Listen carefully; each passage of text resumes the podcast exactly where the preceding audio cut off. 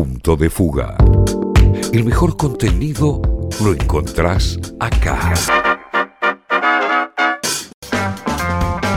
Ay, primero duda, eh. Primero duda, che, sí. Primero duda. Llegó ya Nahuel Sosa que nos viene como anillo al dedo. Nos viene como anillo al dedo y también nos hubiese venido como anillo al dedo que esté unos 15 minutos antes. Pero te perdiste una discusión, una charla, Ah, un debate muy interesante. Corto, porque siempre las- con las comunicaciones a veces es difícil, pero se abrió, me parece, una puerta interesante con Yacu Pérez. Entrevistamos recién al ex candidato a presidente de Ecuador, referente del movimiento indígena, que muestra desacuerdos, por supuesto, con la presidencia de Lazo. De hecho, hay movilizaciones muy intensas en este momento en Ecuador, impulsadas en, en gran parte por el movimiento indígena, pero que también muestra muchas diferencias para con el correísmo, ¿no? Y justo vos hoy nos venías a hablar de los desafíos que tiene el Frente de Todos. Y Jacu Pérez hablaba, por ejemplo, de la cuestión medioambiental y eh, la lógica extractivista que tuvo el gobierno de Correa, que es algo que me parece que cruza en general a todos los gobiernos progresistas, un desafío De la región, ¿no? de, de la, de la agenda ambiental que, que es muy complejo en, en momentos de todavía mucho rezago económico para la región y de muchas desigualdades. Sí, totalmente. Hay un artículo de, de Linera que una vez salió en Le Monde Diplomatique que es muy bueno, donde él dice, como que él pone el, el enfoque, dice, ojo que a los países periféricos no, no, no se nos puede exigir lo mismo que se le exige a las grandes potencias, ¿no? Sí. Te dicen, un no por, para justificar el extractivismo, pero lo que él estaba planteando es, evidentemente el extractivismo es, es uno de los grandes problemas y una de las grandes consecuencias del capitalismo global, pero cómo construís la tensión entre el desarrollo en países periféricos en los cuales no tienen las mismas situaciones y a su vez cuidado del medio ambiente. Claro. Porque ahí te- hay una posición internacionalista, o sea, si uno tuviera que recuperar la- los orígenes de, de- de la- de las izquierdas, es decir, es muy difícil enfrentar el cambio climático del medio ambiente si no es una posición internacional. Y te sumo algo, porque justo lo vi a Julián Domínguez entre la comitiva que viajaba con el presidente de la Nación. Y pregunté, ¿por qué va el ministro de Agricultura a, a esta reunión? Claro, Argentina lo que está plan- planteando en los ámbitos internacionales es esto que decía Nahuel Sosa. Argentina es acreedora en términos medioambientales, porque en realidad el, el daño más grande al medio ambiente lo han causado las grandes potencias. Entonces, Sí. si, si quieren que nosotros no llevemos adelante o llevemos adelante de tal manera ciertas actividades económicas, bueno, eso tiene que tener una contrapartida económica también. Hay un, bueno, hay datos un montón, ¿no? Al respecto, pero eh, en la previa de la COP26, de la cumbre sobre el clima, fue como una buena oportunidad para refrescar algunos datos. Estados Unidos contribuyó al calentamiento global en un 20%, O sea, por las emisiones. ¿no? Una quinta parte de, de- de la contaminación se la lleva a Estados Unidos. seguido de China con el 11% y si no mal eh, recuerdo Rusia con el 7%. Entonces obviamente es imposible pensar el futuro, el futuro inmediato, digo, de una política medioambiental global sin también tomar en cuenta ese aspecto. Exactamente, porque para mí lo, lo que en el fondo está es cos- discutís eh, un modo de producción capitalista y cómo en todo caso algo que empieza a aparecer cada vez más fuerte es la idea del postcapitalismo, ¿no? O sea, si te puedes imaginar alternativas postcapitalistas o no. Y sí me parece que no se puede dar la discusión de medio ambiente sin dar la discusión de centro-periferia, ¿no? No se puede dar la discusión del medio ambiente corriendo por izquierda a los gobiernos populares de la región, como puede haber sido el caso de Correa, yo no digo que esté mal que lo corran por izquierda, pero lo mismo le pasaba a Evo, lo corrían por izquierda cuando fue el caso de Timni, pero sin correr por izquierda lo que es una, una, una división geopolítica en la cual la mayor cantidad de responsabilidades respecto al medio ambiente no la tienen los países latinoamericanos. Claro. Eso es lo que me parece. Y ahí uno si pudiera decir que a veces también eh, hay que cuestionar si muchas veces estas ONGs que eh, muchas veces son financiadas por las potencias que trabajan en el tema del medio ambiente, pero también son ONGs que por lo general le exigen a los países latinoamericanos lo que después no le exigen a sus propias potencias. Claro. Claro. Se, plantea interesante, pero justo veníamos a hablar de los desafíos del frente de todos, por eso traje a Te coalición. llevamos para otro lado. Porque, no, no, No, pero o sea, eh, tiene por que el ver, mismo tiene barrio, que ver, porque me sí. parece que está dentro también Totalmente. de, de los desafíos del frente de todos, que ahora también se abre un abanico de preguntas de qué hacer, si moderarse, si radicalizarse. Muchos se hacen la pregunta, el gobierno puso el, gi- el giro a la izquierda y dobló a la derecha.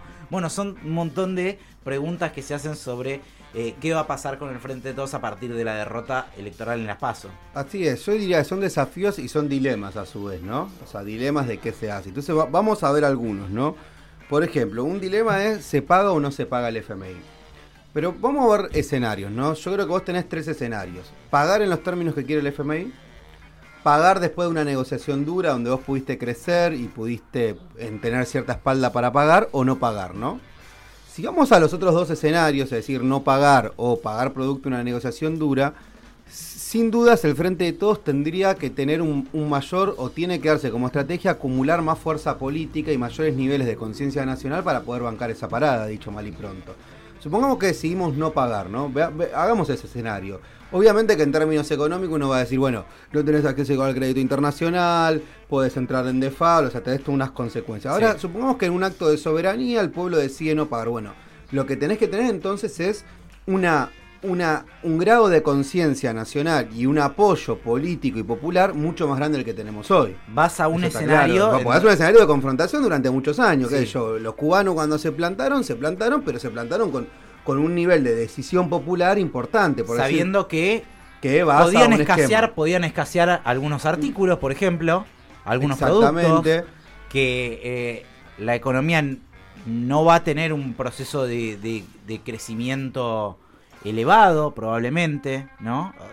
Vas a atravesar muchas dificultades si vas a un default con el Fondo Monetario Internacional, porque el Fondo Monetario Internacional es Estados Unidos, es China también son los principales países del mundo, el Fondo Monetario Internacional. Ese también es un problema, porque no tenés hoy en el tablero geopolítico otros países.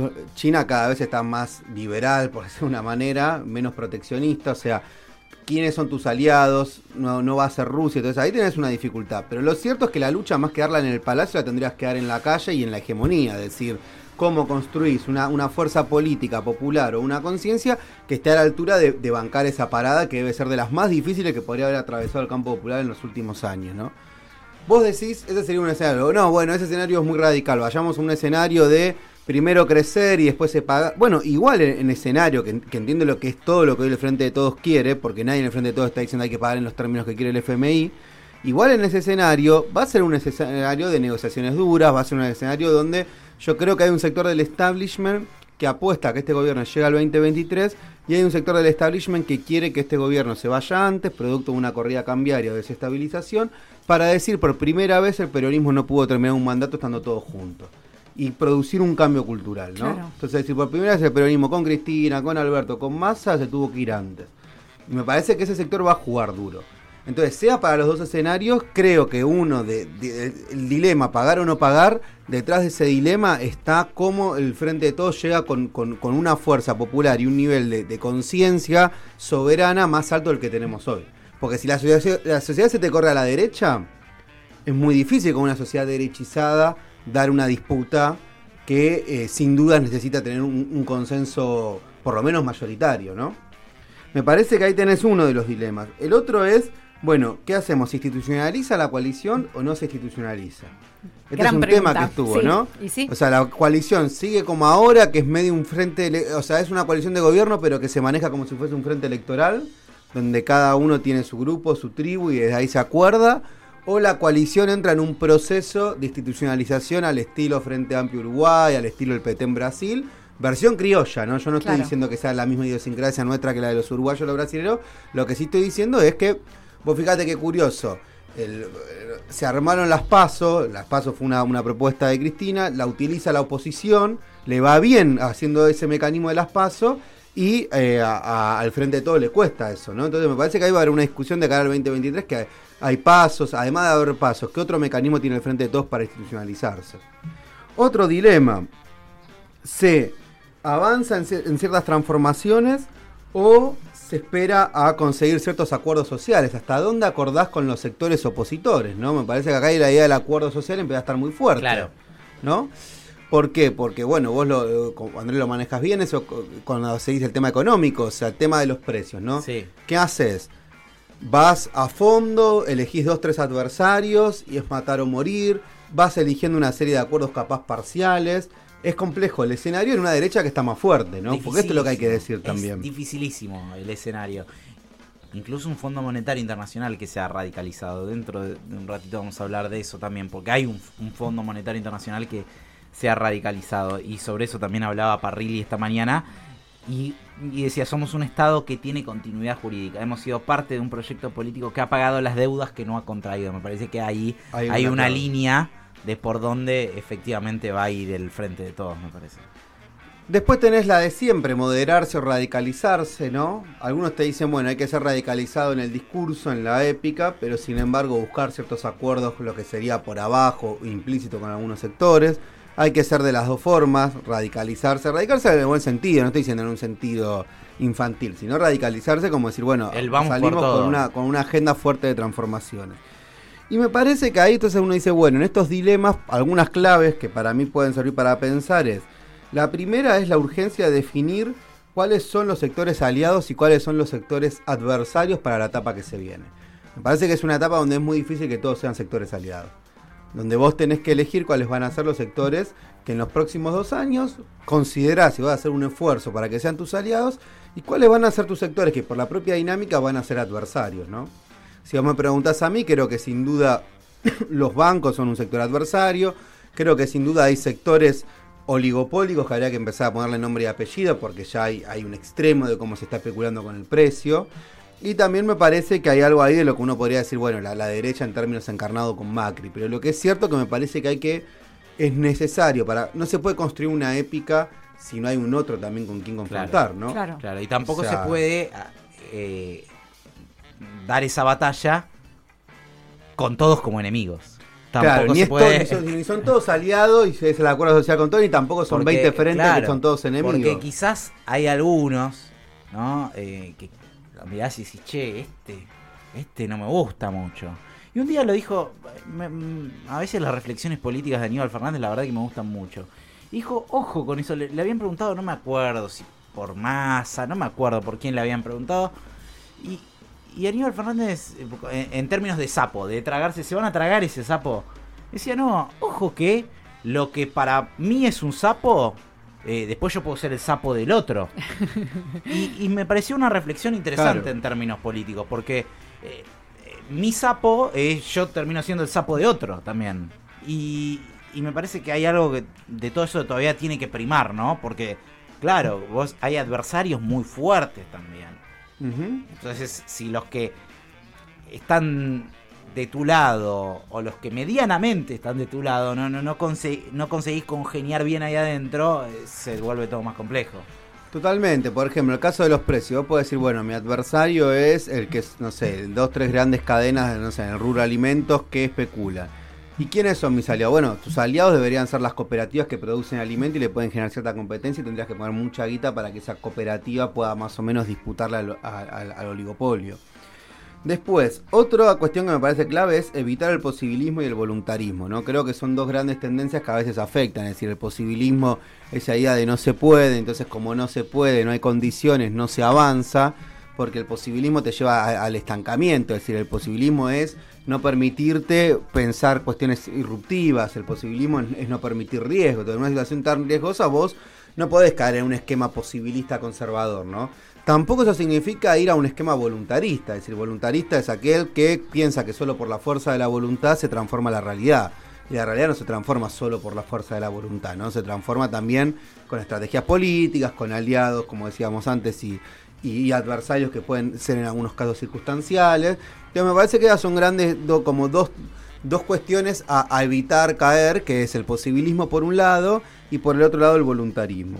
Después me parece que hay algo que es claro que es desarrollar una nueva disputa cultural en el sentido común. Bueno, esto es lo que hablábamos antes, ¿no? Me parece que hay un gran riesgo, que es que de acá al 2023 no solo se pierda en términos de votos, sino que también se pierda en términos de una sociedad que se empieza a derechizar, ¿no? Entonces, por ejemplo, que la reforma laboral, que antes parecía una cosa, que era un, hay un gran consenso mayoritario con que no se haga, cada vez uno empieza a ver que Cambiemos le va encontrando la vuelta para que sectores digan, no, es verdad, basta de impuestos, no, hay que cambiar, no, no, eso lo, lo vimos, ¿no? Con el coso de Tetá subiendo con lo de las pymes, ¿no? Entonces, que, que, que, que no solo uno tenga un problema de que se perdieron votos, sino que a su vez algunos hitos, algunos derechos históricos, empieza a haber más consenso para que las derechas puedan arremeter contra esos derechos, ¿no? Me parece que hay Que algo esto- clave. este punto es terrible. Es clave, es clave. Y es clave, la- efectivamente, esa- para poder avanzar. Esa es la disputa, la disputa es la agenda y es algo en lo que me parece el Frente de Todos ha tenido muchísimos inconvenientes, ¿no? Para plantar una agenda, para plantear una agenda que eh, tenga capilaridad en la sociedad y, y qué es lo que tiene que hacer un gobierno. Un gobierno tiene que plantar la agenda. Así es, me parece que ahí va a estar la clave, ¿no? O sea, cuáles son las agendas que se vienen de acá al 2023. Y para cerrar le traje dos frases que me parece que pueden ser acordes para A pensar ver, esto. a la ver, primera es de Einstein y la segunda de Scalabrini Ah. Me gusta Así mucho vamos- la- las frases que trae siempre Vamos ahí. Nahui. A ver.